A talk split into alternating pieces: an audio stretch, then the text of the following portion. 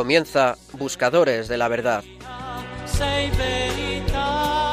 con el padre Javier Cereceda.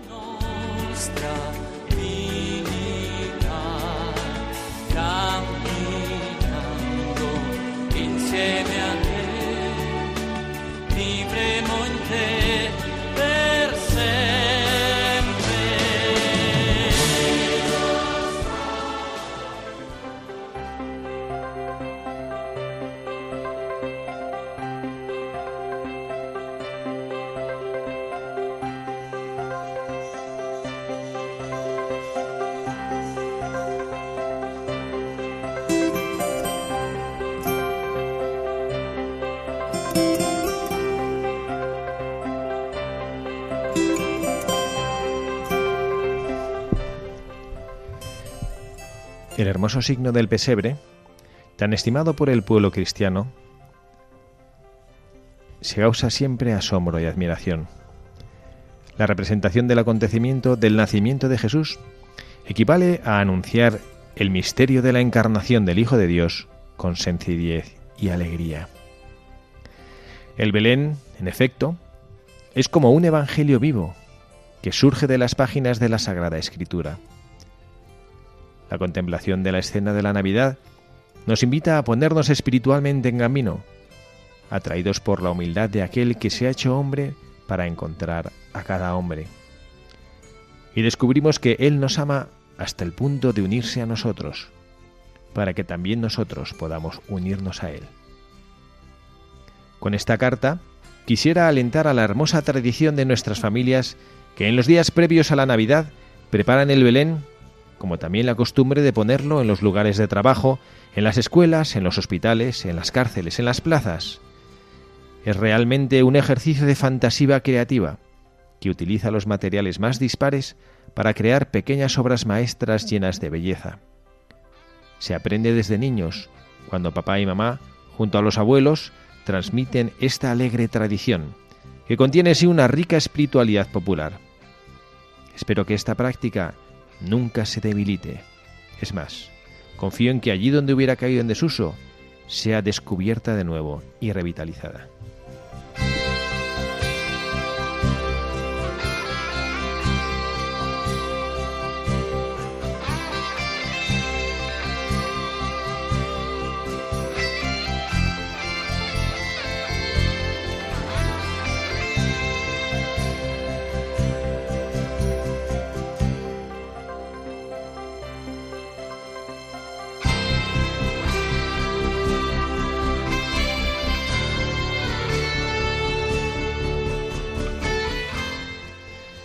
Muy buenas tardes, queridos amigos, oyentes de ese programa Buscadores de la Verdad. Esperando que todos también como nosotros sean buscadores de la verdad, esa verdad con mayúsculas que hoy se hace un poquito más cercana, un poquito más ilusionante, si cabe, porque se acerca la Navidad, se acerca la fiesta grande, la fiesta de la ilusión, la fiesta del amor.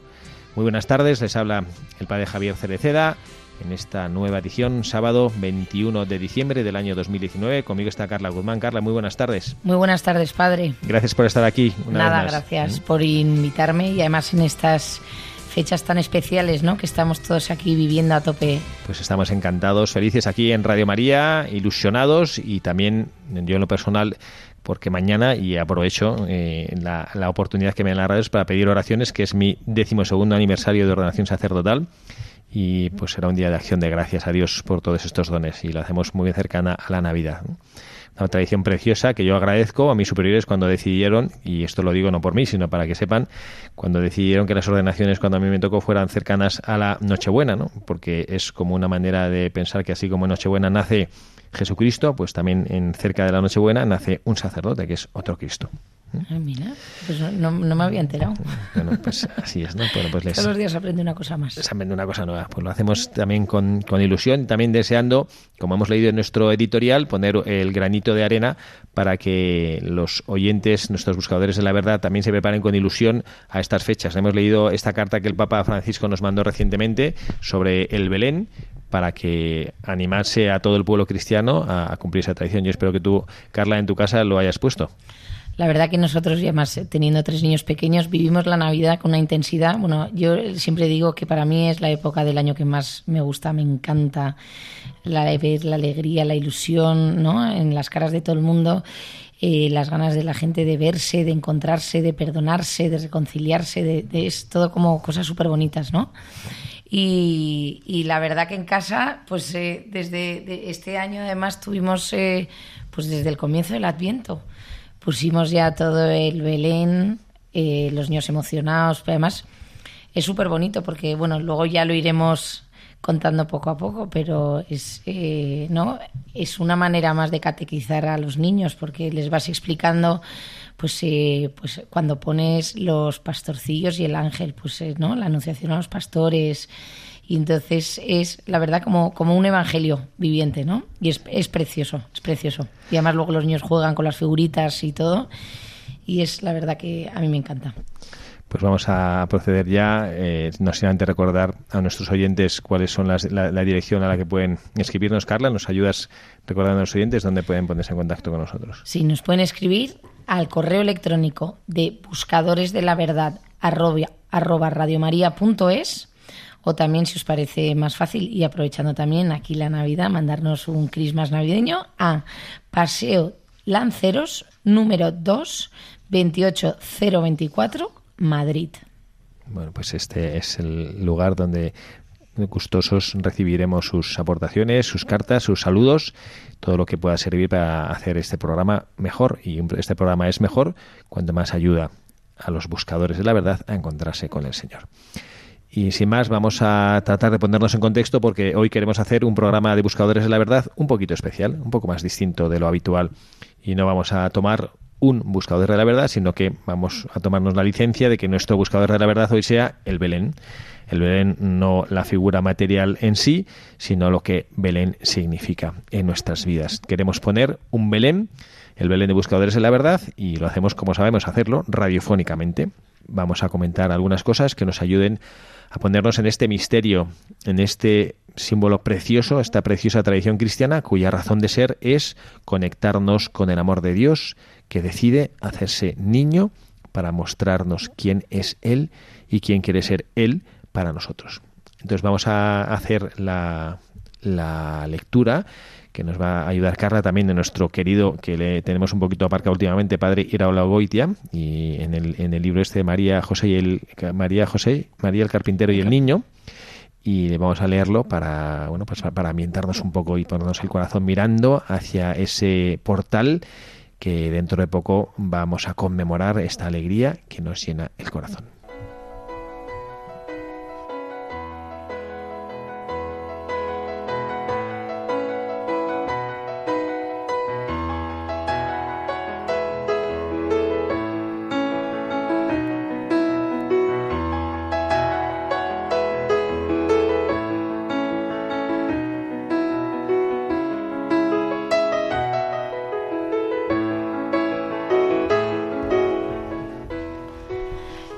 La mula y el buey ya estaban allí.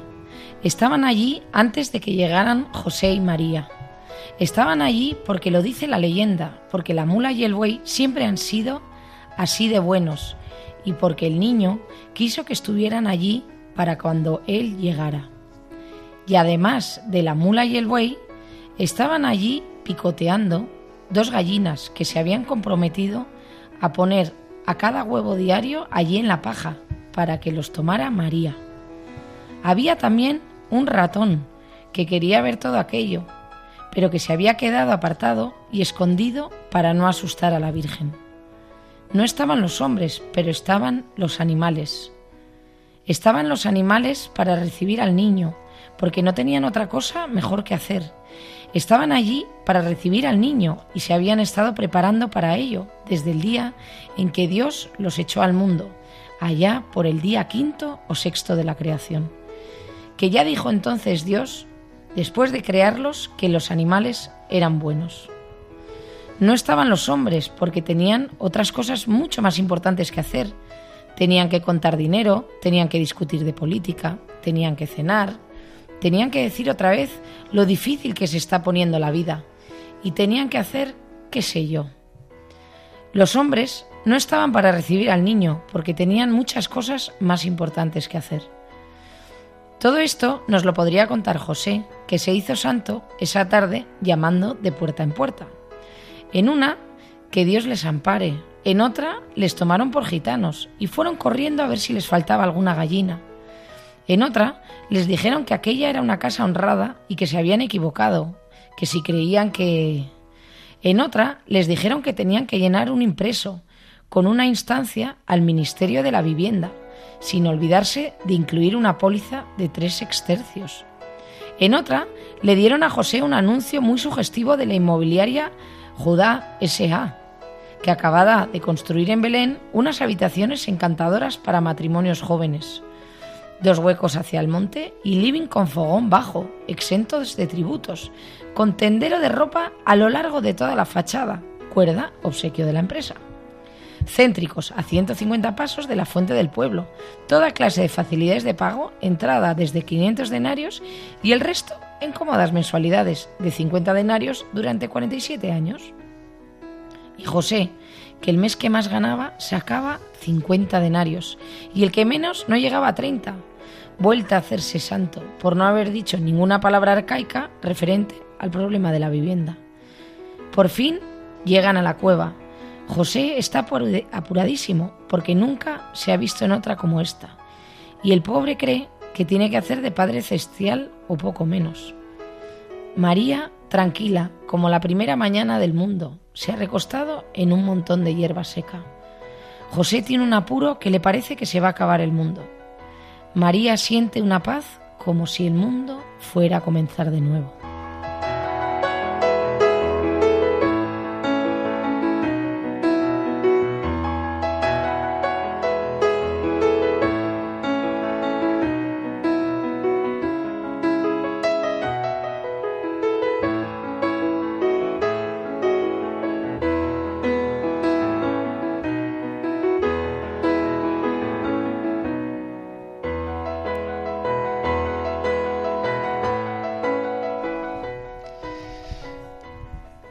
Es la reflexión que el padre Goitia nos, nos ofrece en este programa para poder ponernos en contexto, para poder ver lo que en nuestros corazones tiene que suceder. Y además lo ha hecho como muy bien, haciendo que la, la Virgen María como que se quedase ahí ¿no? en espera y es todavía lo que estamos haciendo, estamos esperando, no ha llegado todavía la Navidad, nos quedan dos días para Nochebuena, tres para celebrar la Navidad y en ese, en ese momento o en esa circunstancia queremos ponernos, queremos estar expectantes. Queremos eh, disfrutar, ¿verdad, Carla? Con, con, la Virgen María y con José. José un poquito más agobiado, lo ha dicho muy bien, ¿no? Yo creo como todos los padres del mundo, que no sabe muy bien qué hacer. La verdad que es una gozada eh, leer los libros ¿no? de nuestro querido Hilar Goitia, que es el apellido más complicado, yo que soy vasca y ni, ni lo sé pronunciar, porque de una manera sencilla, ¿no? Con un lenguaje que todos entendemos, eh, como dice las verdades, ¿no? Porque es verdad ¿no? que nos quiere decir, los animales ya estaban allí, los hombres no, estaban hablando de política como diciendo, o sea, ¿no? Como que lanza dardos, pero de una manera súper eh, sutil y educada, pero con toda la razón del mundo.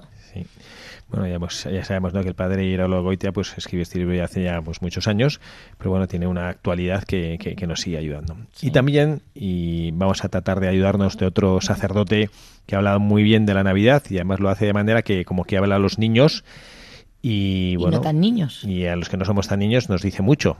Un libro precioso del el padre Enrique Monasterio, se llama El Belén que puso Dios. Seguro que muchos de nuestros oyentes lo conocen, ¿no? Este sacerdote que tiene esa inventiva preciosa que pone al servicio de la evangelización y de cuyo libro nos vamos a servir para hacer este programa que, como hemos dicho, quiere ser un Belén radiofónico. Queremos poner nuestras figuritas del Belén.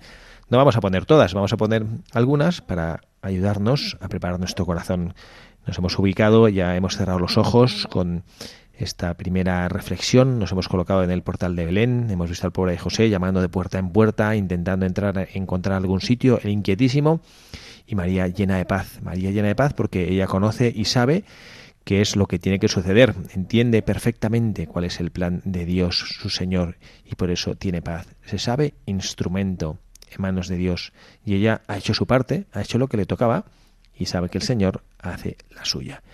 Vamos, por lo tanto, eh, a lo largo de este programa leeremos y para que ustedes pues lo, puedan visualizar, vamos a poner un poquito de música de fondo cuando leamos alguno de los textos del libro y luego pues haremos comentarios que nos ayuden a asimilar y a, y a sacarle todavía un poquito más de jugo. El Belén que puso Dios de el Padre Enrique Monasterio. Leemos en primer lugar unos versículos que introducen el capítulo que se llama Yahvé alfarero, los versículos del libro del Eclesiástico, capítulo 38. El alfarero, sentado a su tarea, con su brazo moldea la arcilla, con sus pies vence su resistencia. Pone su corazón en acabar el barnizado y gasta sus vigilias en limpiar el horno. Todos estos ponen su confianza en sus manos y cada uno se muestra sabio en su tarea sin ellos no se construiría ciudad alguna, ni se podría habitar ni circular por ella. No demuestran instrucción ni juicio, ni se les encuentra entre los que dicen máximas, pero aseguran la creación eterna y el objeto de su oración son los trabajos de su oficio. Y ahora leemos. ¿Sabíais que los ángeles trabajan y que en el cielo hay talleres de todas las clases? No podía ser de otro modo ya que los ángeles son seres espirituales y crear es propio del espíritu. También los hombres que han alcanzado la gloria gozan del mismo privilegio. ¿No os parece razonable que los grandes pintores, los poetas, los escultores o los trompetistas continúan su tarea en el paraíso? ¿Qué sería de Mozart sin la música? ¿Cómo podría Velázquez seguir siendo Velázquez en el cielo sin una paleta llena de colores y un gran lienzo delante? Pues igual ocurre con los que hacen novelas, con los agricultores, con los cocineros, con los payasos o con los notarios. En el cielo, trabajar es parte de la felicidad que Dios concede.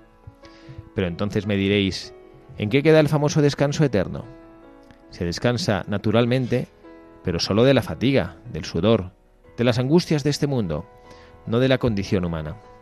Ya dice el libro de Job que el hombre nace para el trabajo y las aves para volar. Por tanto, si esa es nuestra condición, no tendría sentido que nos pasáramos la eternidad holgazaneando. Pero vayamos a nuestro asunto.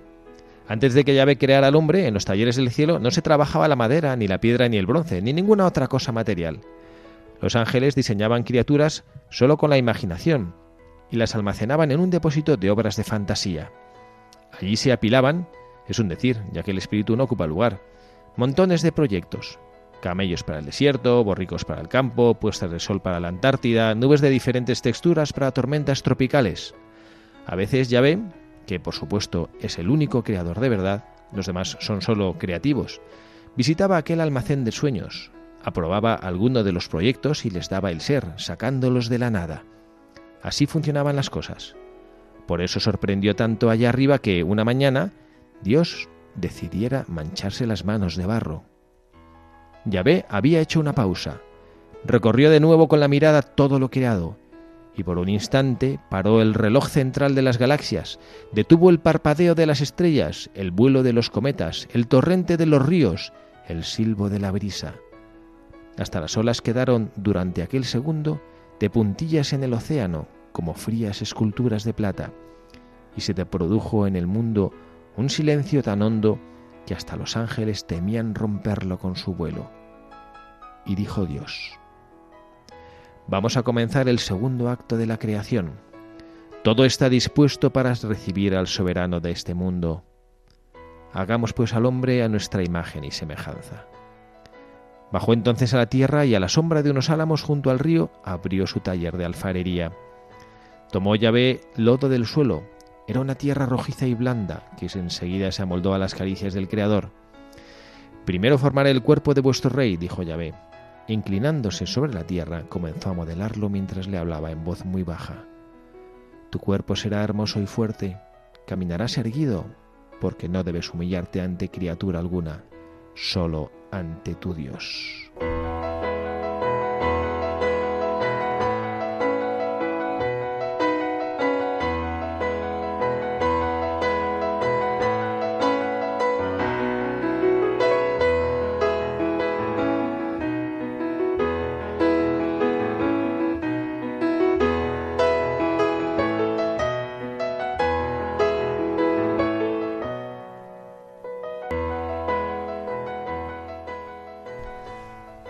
Está en esta primera, en ese primer, en esta primera chicota que dirían en el sur, en el que hemos estado leyendo al padre Goitia nos, nos hace una presentación preciosa ¿no? de lo que es el padre Goitia, no, perdón, me corrige Carla, es verdad, perdón, el padre Enrique Monasterio, perdón, padre Enrique, que nos hemos confundido. Nos, nos hace ver, pues eso, cómo está el Dios nuestro Señor en el cielo, mirando el mundo y preparando su gran obra, su gran creación, que es Jesucristo, ¿no? ¿Y, por qué consideramos nosotros importante empezar este, este relato de nuestro Belén radiofónico hablando del hombre, porque él es el destinatario de todo lo que está por suceder.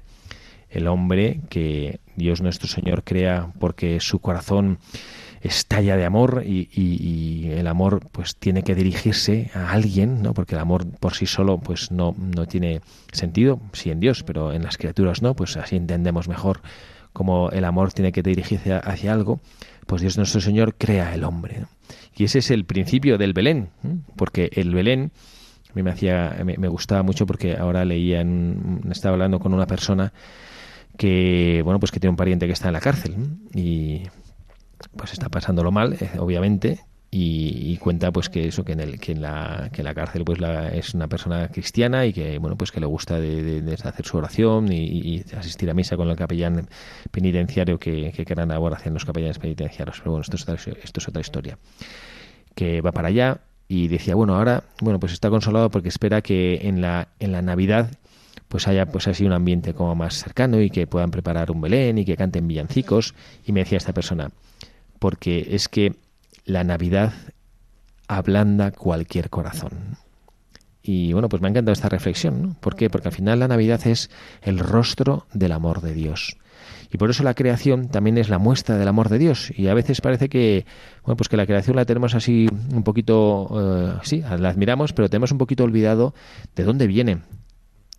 Y la huella de quién vemos cuando la contemplamos.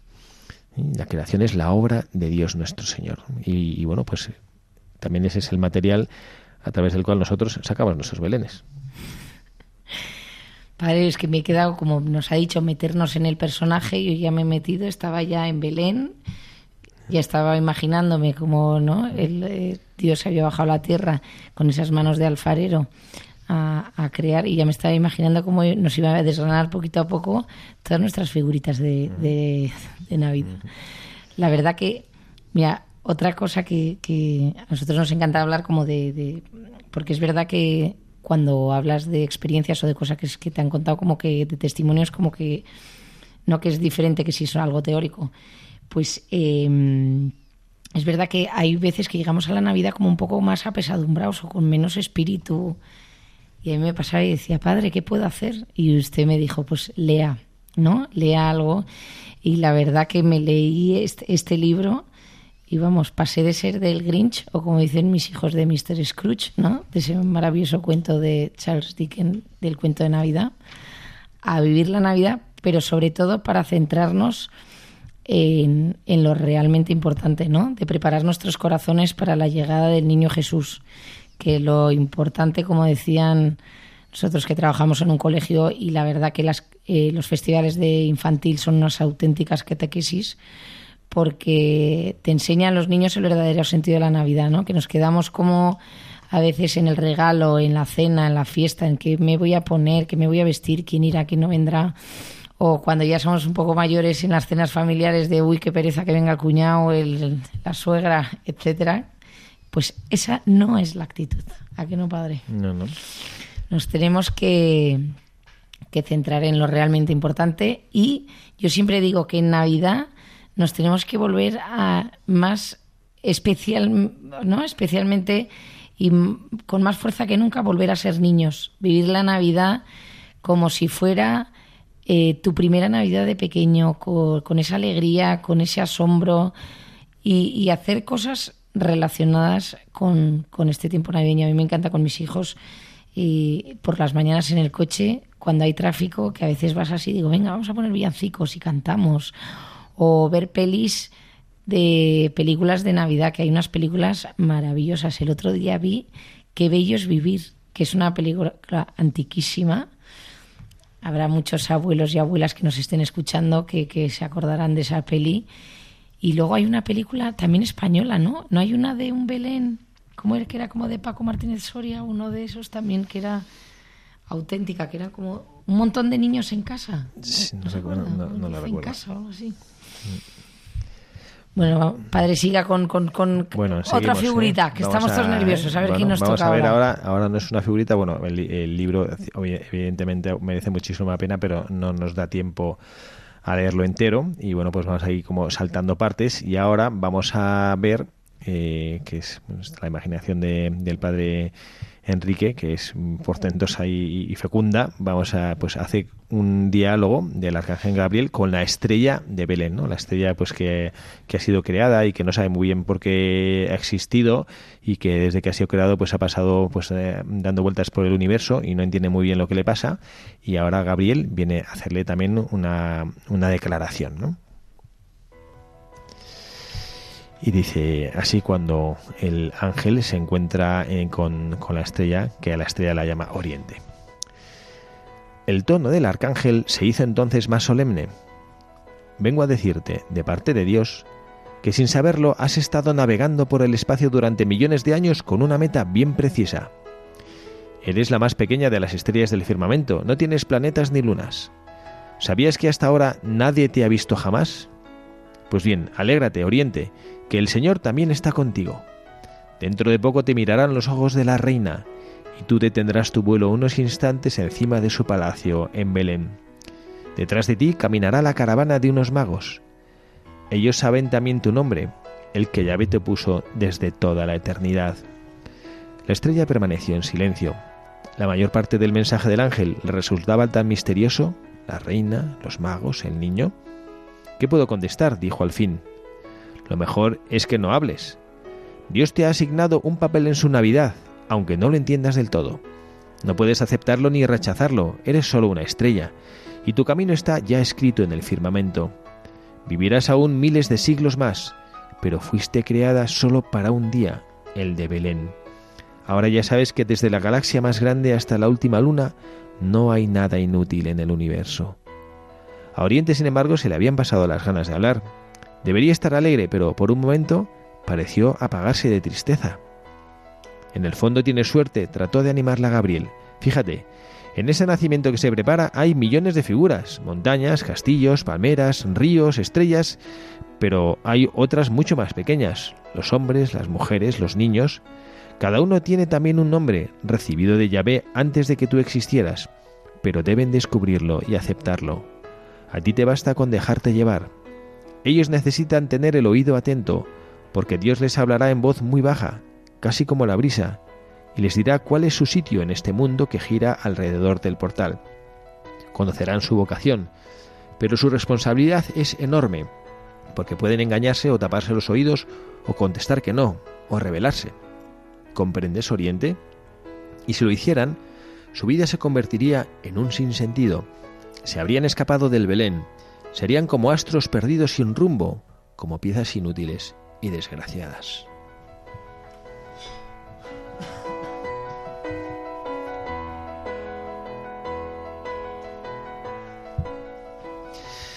Bueno, ¿qué te parece, Carla, esta estrellita que llama Oriente, nuestro padre monasterio?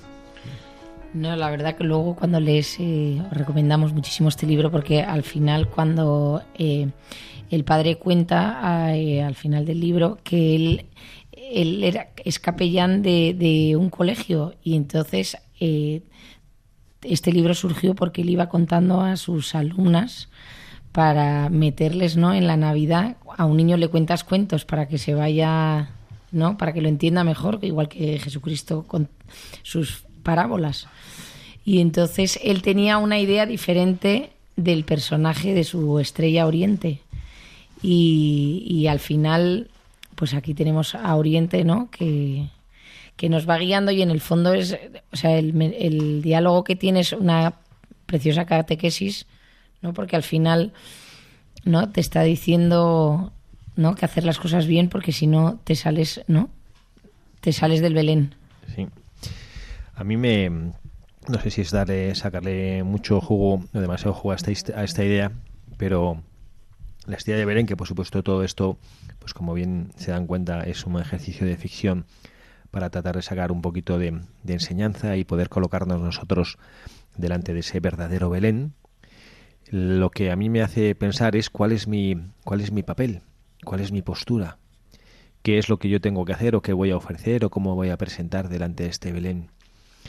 Y, y darme cuenta que mi existencia, que es plena, que es un regalo, tiene algo que decir en este Belén que Dios nuestro Señor ha montado en el mundo. Y, es un Belén peculiar porque las figuras pues no son como las de nuestra casa, en las que pues no pueden hacer nada, son de barro o de plástico o de lo que sea, tú la colocas y se queda ahí fija. Nosotros somos figuras móviles, libres, libres, es decir, que podemos decidir seguir el designio del gran diseñador del Belén o no seguirlo. Y esto es lo que a mí me dice este, este personaje, este personaje de la estrella, para que cada uno de nosotros piense si, si va a decidir cumplir con el papel que Dios nuestro Señor le ha ofrecido tener. A veces nos consideramos personas insignificantes, personas que, bueno, pues cuya vida, pues no sé, eh, ¿quién, quién, pues, quién soy yo? Eh, qué voy a hacer yo, cómo puedo ayudar a la iglesia, o cómo puedo hacer yo para que el nombre de Dios sea amado, quién soy yo, si yo no soy nadie, si yo no soy nada, si yo soy un pobre ignorante, si yo no tengo ni idea de nada, no tengo talentos, no sé hablar, eh, no, no, sé, mi vida pues es una vida gris. Miremos el jueves pasado en el Evangelio, me encantó porque leímos esa lectura de Zacarías en el Evangelio, cuando Zacarías pues eh, le aparece el ángel, le dice que va a ser el padre de Juan el Bautista, y él, y él duda y y me encanta la reflexión de contemplar cómo Dios nuestro Señor actúa a través de, de, los sencillos. El Papa Francisco también lo dice esto de una manera preciosa, que actúa a través de los que aparentemente para este mundo cuentan poco. Se encarna el precursor de Jesucristo en un hombre mayor, un sacerdote, Zacarías, y su mujer Isabel, que era anciana, no podía tener hijos, y sin embargo queda embarazada, qué misterio. Y su hijo se encarna en quién?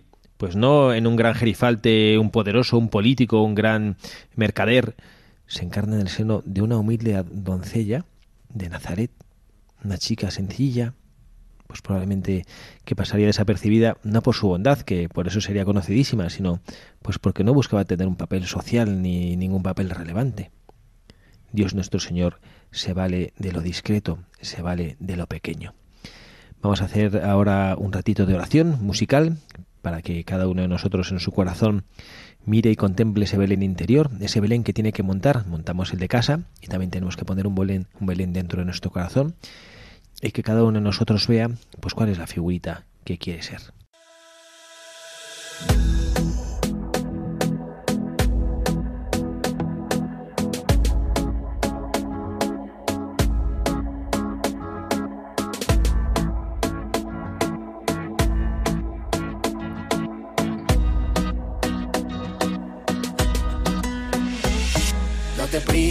Que nos vamos a Belén. Con María que su niño va a nacer.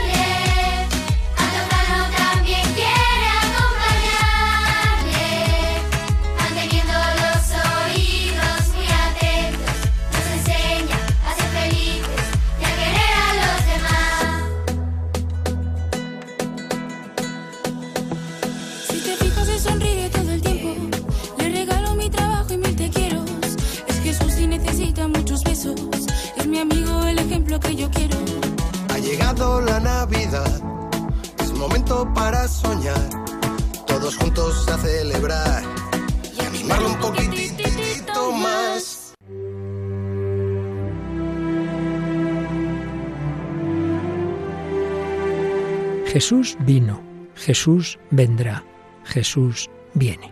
Vino al seno de María Inmaculada, vendrá al final de los tiempos y viene cada día a sanar las heridas de nuestro corazón, a darnos esperanza y conducirnos a la salvación eterna. Sin embargo, aún son muchos los que no conocen a Jesucristo. Por eso, Radio María quiere colaborar con la Iglesia en el anuncio de la buena noticia del Salvador. Para ello, necesitamos tu ayuda. Tu oración, compromiso voluntario y donativos nos permitirán prolongar la voz de Juan Bautista y preparar los caminos del Señor. Puedes informarte de cómo colaborar llamando al 91 822 8010 o entrando en nuestra página web radiomaria.es. Radio María, la fuerza de la esperanza. Estamos aquí de nuevo. Quien les habla en este sábado, 21 de diciembre del año 2019, el padre Javier Cecea, conmigo Carla Guzmán, en este programa en el que estamos poniendo nuestro Belén radiofónico, nuestro Belén virtual en las ondas, para poder preparar bien nuestro corazón. Lo hacemos desde Radio María. Acaban de escuchar cómo estamos en mitad de la campaña de Navidad de Radio María. Es importantísimo que todos nosotros lo tengamos esto en la conciencia porque el futuro material de la labor que hace Radio María, que pueda seguir creciendo y apoyando también a otras radios en distintos lugares del mundo donde no tienen suficientes recursos para que la voz de la Virgen pueda llegar a los distintos sitios, pues mucho se juega en esta campaña de Navidad. Por lo tanto, pues les animamos a que en lo que esté en su mano y lo generosamente puedan aportar a Radio María, que lo hagan con alegría. Y os animamos también a meteros en su página web porque la verdad que tiene, y luego todos los podcasts que tiene, que os los podéis descargar, que tiene unos programas maravillosos que os pueden ayudar un montón en esta Navidad y, durante todo el año, ¿no? Bueno, pues acabábamos eh, la reflexión antes de la pausa de oración que nos ayudaba a, a seguir profundizando en este misterio hablando de la gente sencilla de la, es, ciertamente no es una estrella, una figura sencilla, pero sí tenemos ahora otra figura que nos presenta el padre Enrique Monasterio, el escritor de este libro precioso del Belén que puso Dios, una figura que llama El pastorcillo tonto. Vamos a leer este, una parte de este capítulo. Jesús, me llamo Zabulón, tengo 12 años y soy pastor como mi padre. El ángel que vimos antes me ha dicho que lo sabes todo, porque eres el Mesías y el Hijo de Dios pero prefiero contártelo porque te veo tan pequeño y tan dormido que la verdad no sé si te haces cargo. Mi madre Juana murió cuando me tuvo a mí, y por eso dice mi padre que tengo que quererla más que a nadie en el mundo. Pero yo le quiero más a él. Por favor no se lo digas que a lo mejor se enfada, porque está mirado todo el día y me enseña muchas cosas. Me ha enseñado cómo se llaman los vientos que traen la lluvia y los que llegan del desierto y ponen nerviosas a las ovejas. También conozco los nombres de los pájaros y estoy aprendiendo a distinguir las estrellas. Esto es más difícil porque son muchísimas y tengo mala memoria, pero sí que me he dado cuenta de que ha aparecido una nueva, justo encima de donde tú estás. Como ves Jesús, yo soy un poco tonto. No digas que no, se me nota enseguida. Todo el mundo lo sabe. Por lo visto los tontos nos parecemos mucho y hay gente que nos mira raro, como si tuviéramos la culpa. Yo querría decirles que no soy tonto adrede, que nací así por voluntad de Yahvé, que tampoco es tan malo. Sirve, por ejemplo, para hacer reír a los niños. En cuanto me ven, se ponen muy contentos, me gastan bromas, me tiran cosas y yo finjo que soy todavía más tonto para que se rían más. Si supieras lo bien que lo pasamos... ¿Ves? Ya he dicho otra tontería. Si supieras... El ángel me ha explicado hace un rato que tú lo sabes todo, y yo lo había olvidado. Ese perro que tienes junto a tu cuna es mío, bueno, de mi padre. Se llama Peque, y es mi mejor amigo, porque no se ríe de mí. Escucha todo lo que le cuento con la boca abierta y la lengua fuera, y no me interrumpe nunca. Te traigo una oca. Así tendréis para comer. Para jugar no sirve porque es medio tonta y muerde. Así que dile a tu padre que no tenga pena de matarla. Además, con las plumas te puede hacer una almohada para que estés más cómodo. Te digo una cosa, nunca había sido capaz de pensar tanto tiempo seguido sin cansarme.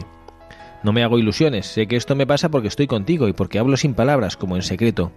Pero si tratara de contártelo en voz alta, te reirías de mí como todo el mundo. Es curioso. Con el ángel me ha pasado lo mismo.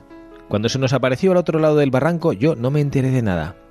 Dijo palabras tan difíciles que ni siquiera mi padre y los demás comprendieron gran cosa. Imagínate yo, que soy medio bobo. Pero como el ángel lo sabía, después de hablar con los demás pastores, se me acercó por la espalda y se puso a charlar conmigo a solas, igual que nosotros ahora, sin ruido y sin que nadie nos viera. ¿A que no sabes lo que me contó? Vaya, parece que he dicho otra tontería. Sí, lo sabes, tú lo sabes todo. Pero bueno, el caso es que el ángel, que por cierto se llama Gabriel, a lo mejor lo conoces, estaba muy contento, pero también un poco preocupado, porque según él, Yahvé le había encomendado una tarea muy difícil. Imagínate, Zabulón me dijo, Dios nos ha mandado que anunciemos el nacimiento del Mesías a los hombres de buena voluntad. ¿A que parece sencillo? También yo lo pensé al principio, pero cuando nos reunimos los seis arcángeles del comando para hacer la lista, la cosa empezó a complicarse. Por tres veces tuvimos que dirigirnos a Yahvé para preguntarle qué significaba exactamente buena voluntad. Naturalmente que lo sabíamos, pero queríamos que nos diese permiso para abrir la mano. Así y todo, no conseguimos más de media docena en los alrededores de Belén. Yo tampoco sabía qué quería decir eso de buena voluntad, así que se lo pregunté al ángel y me dijo un montón de cosas preciosas que no sé si voy a ser capaz de repetir. Mira, Zabulón, empezó. Tú te has fijado muchas veces en los pájaros, ¿verdad? Sí, y mi padre me ha enseñado a distinguir los buenos de los malos. Y sabes también que hay algunos que vuelan siempre a ras de suelo picoteando por todas partes, como los gorriones o los mirlos. Otros se meten en los basureros. Pero también hay aves de altura, como las oropéndolas, que construyen sus nídolos en la copa de los álamos y nunca descienden a la tierra. O las grandes águilas, que se elevan al cielo sin esfuerzo, como veleros del aire llenos de majestad. Mientras Gabriel hablaba, yo había perdido el hilo y me había olvidado de la buena voluntad. Por eso me sorprendió un poco cuando dijo, a los hombres les pasa algo parecido. Dios los ha creado para que vuelen muy alto. ¿Podemos volar? Ya lo creo. ¿No vuela la fantasía, la imaginación, el corazón, el deseo, la memoria? El alma vuela, ¿me entiendes? Creo que sí. Y sin embargo, algunos se empeñan en revoltear entre los estercoleros o en las charcas más repugnantes. Otros utilizan sus alas no para lograr una meta, para llegar a alguna parte, sino para exhibirse en vuelos acrobáticos, y son pocos los que quieren, de verdad, alcanzar al que está en lo más alto.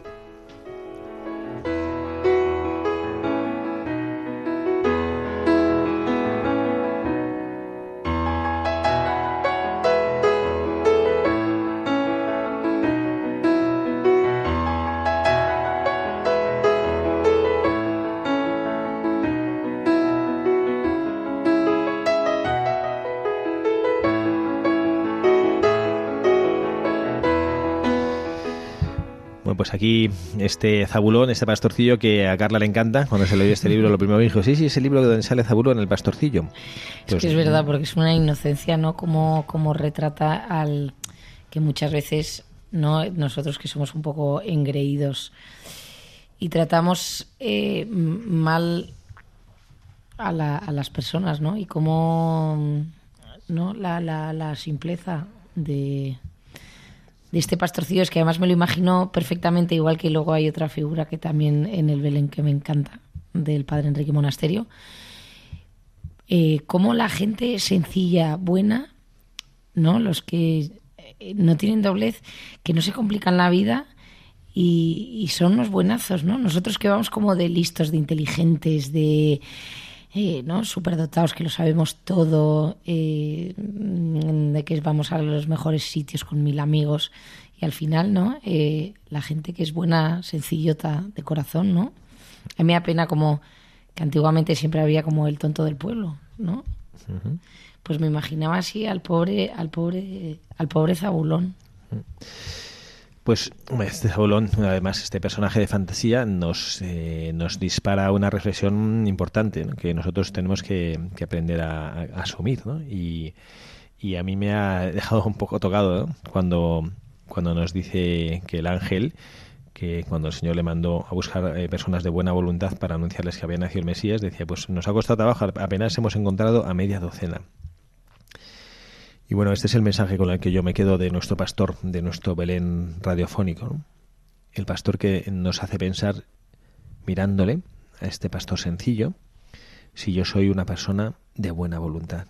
Si yo, de haber vivido en la época de Jesucristo, en Belén, el ángel habría venido a contarme que había nacido el Hijo de Dios. Y esto no lo hacemos para fustigarnos y la respuesta es que no, sino para que reflexionemos por qué la respuesta es no, o Pues sí. ¿Y por qué quizás no somos una persona de buena voluntad?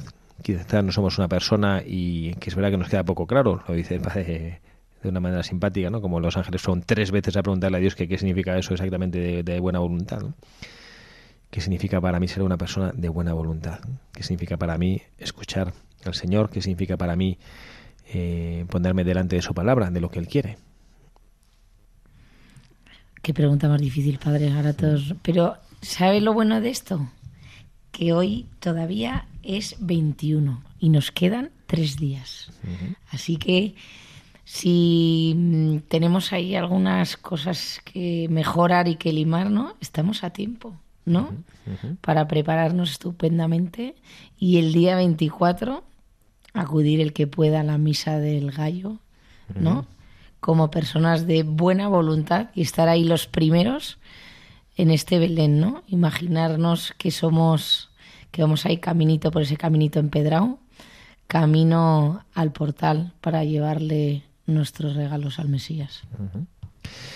Pues vamos a, a seguir adelante porque bueno queremos todavía habl- hablar de más personajes que nos hemos entretenido mucho y hay más personajes en este Belén.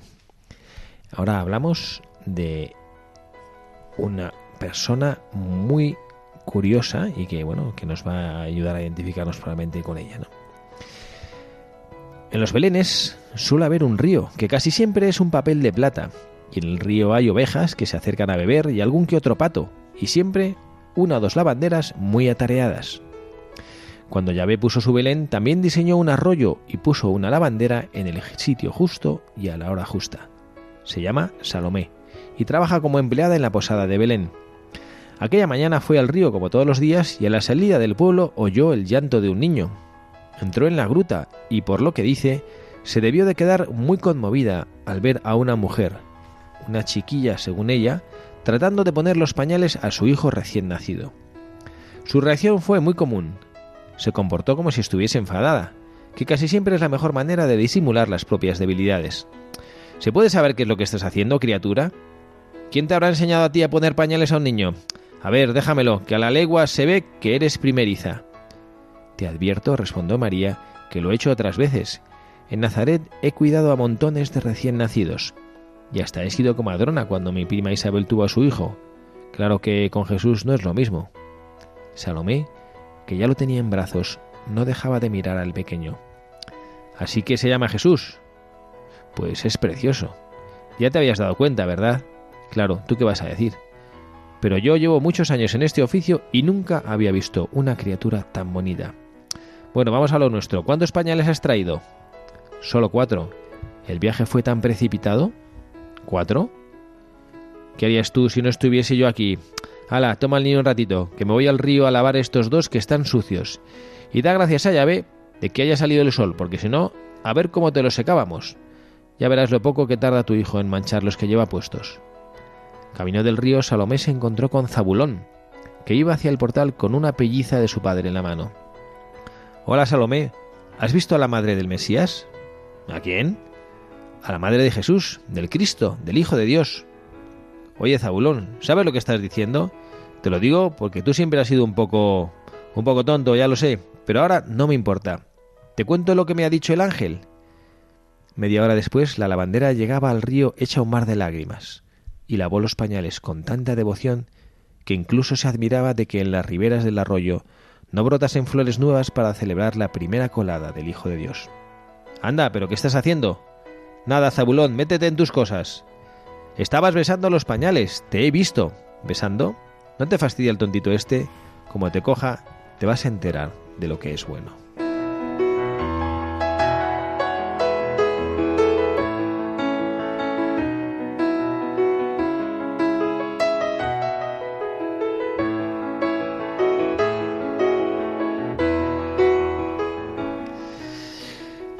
Bueno, Carla, a ver, ¿a ti qué te dice Salomé? Esta mujer hacendosa, con prisa, que se fija en la belleza del niño, pero que no piensa mucho más. ¿Qué te dice? Pues que me estoy imaginando, ¿no? Eh, yo el día de Navidad, mm, que al final nos quedamos como en. ¿Me recuerda? Se va a reír, ¿eh? Un poco a María y Marta cuando Jesús va a la casa de Lázaro, a su casa, ¿no? Que, que está corriendo para arriba y para abajo para tener todo perfecto y al final te quedas, ¿no? Como a veces nos quedamos nosotros en Navidad, en que la mesa esté perfecta, el mantel limpio, eh, el niño bien vestido, con la corbata, y luego nos olvidamos de lo, de lo importante, ¿no? Que es verdad, que todo está fenomenal, ¿eh? porque yo, por ejemplo, tengo una madre súper hacendosa y es una maravilla porque es una gozada. Y luego eh, todos eh, cenamos en, en Navidad de eh, increíble, pero que es verdad que muchas veces, ¿no? Por intentar controlarlo todo, hacer todo perfecto, eh, que salga todo bien, ¿no? Vas como todo a todo meter sin ponerle sentimiento a las cosas, ¿no? Y, y- y darte cuenta de quedarte en, en, en nada, en lo superficial, ¿no? Bueno, Salomé a mí también me dice eso, ¿no? Salomé me dice... Pero pues luego eso, se da cuenta. De personas que van, bueno, eh, por eso es esperanzador, ¿no? Salomé es el perfil de la figura del Belén que pone Dios, de quien va con prisas, pero que tiene un corazón grande, que no se fija, pero que tiene un corazón que sabe reflexionar, que parece brusca, pero que tiene un corazón que sabe amar. Y me encanta esta figura de Salomé, la lavandera, que bueno, pues que a veces pasa como nos sucede a nosotros, ¿no? Que bueno, pues que vamos con mucha prisa y a lo mejor lo que nos está diciendo el Señor, ahora poniéndonos en este Belén de Radio María, en este Belén radiofónico, en este Belén virtual que estamos construyendo nosotros en nuestro corazón en este día, lo que nos está diciendo el Señor es que, que no tengamos tanta prisa, que no vayamos corriendo y que podamos escuchar y atender a lo que nos dicen que creamos a los demás. También se puede sacar mucho jugo de esa conversación que el padre Enrique le hace tener a Salomé con Zabulón, a la lavandera con el, con el pastorcillo, y que le hace comprender y le hace creer lo que realmente le está diciendo este chico, ¿no? Este Zabulón, que esta chiquilla que ella ha visto con un bebé en brazos es la madre de Dios y que este niño es el hijo de Dios. Bueno, la verdad es que se nos ha ido el tiempo, bueno, en esta agilidad y en esta alegría de, bueno, pues de, de hablar de este nacimiento del Señor y no tenemos tiempo para más. Me encantaría y se nos quedan en el tintero personajes, bueno, pues interesantes que los menciono, el, el posadero, este posadero que dijo que no a José y a María y que les cerró la puerta y que de pronto pues se da cuenta y se acerca y ve lo que ha sucedido bueno, también pensemos nosotros, ¿no? Eres tú el posadero, eres eh, el Señor llama a la puerta de tu vida y tú estás demasiado ocupado y no le quieres atender y no quieres mirar por si acaso es alguien importante. Hay otro personaje precioso que es el burro. El padre Enrique le llama Moreno y lo llama y el capítulo en donde habla del burro lo titula El trono del niño. Y me parece precioso, ¿no? Habla de una manera hermosísima también de este libro y bueno, a mí de manera particular me encanta porque en, la, en el prólogo del li- el libro, en el perdón, en el epílogo del libro, el padre habla y pues mencionando, porque yo el que tengo ya es como de la decimocuarta edición, es un libro que se ha editado muchísimas veces, eh, dice que ese capítulo, y eso me ha conmovido cuando lo he leído, que sirvió a una chica para decidir entregarse su vida a Dios, porque se consideró este burrito que el Señor había escogido para ir sobre él, ¿no? Bueno, pues ella se sintió llamada, fíjese qué cosa más preciosa, ¿no?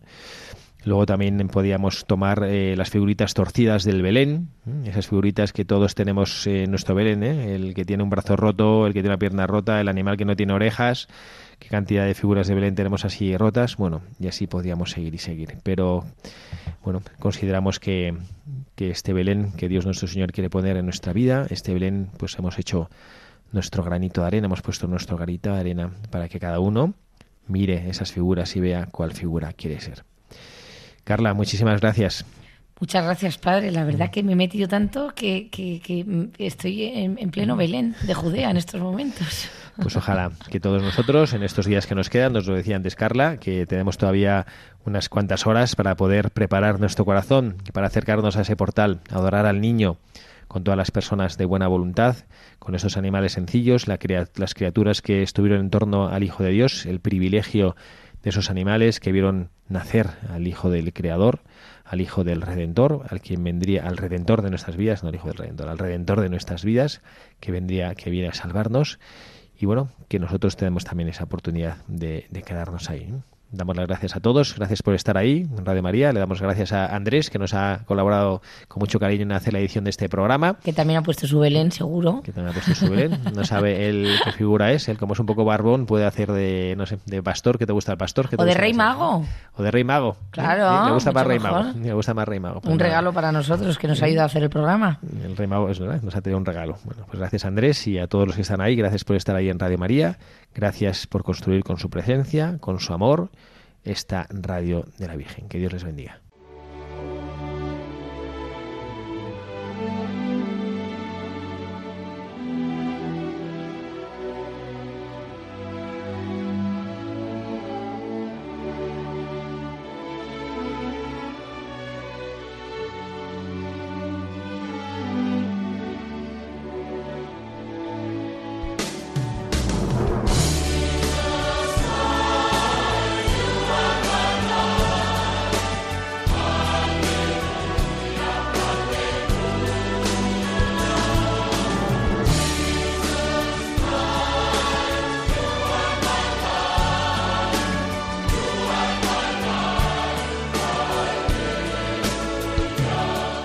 Han escuchado Buscadores de la Verdad con el padre Javier Cereceda.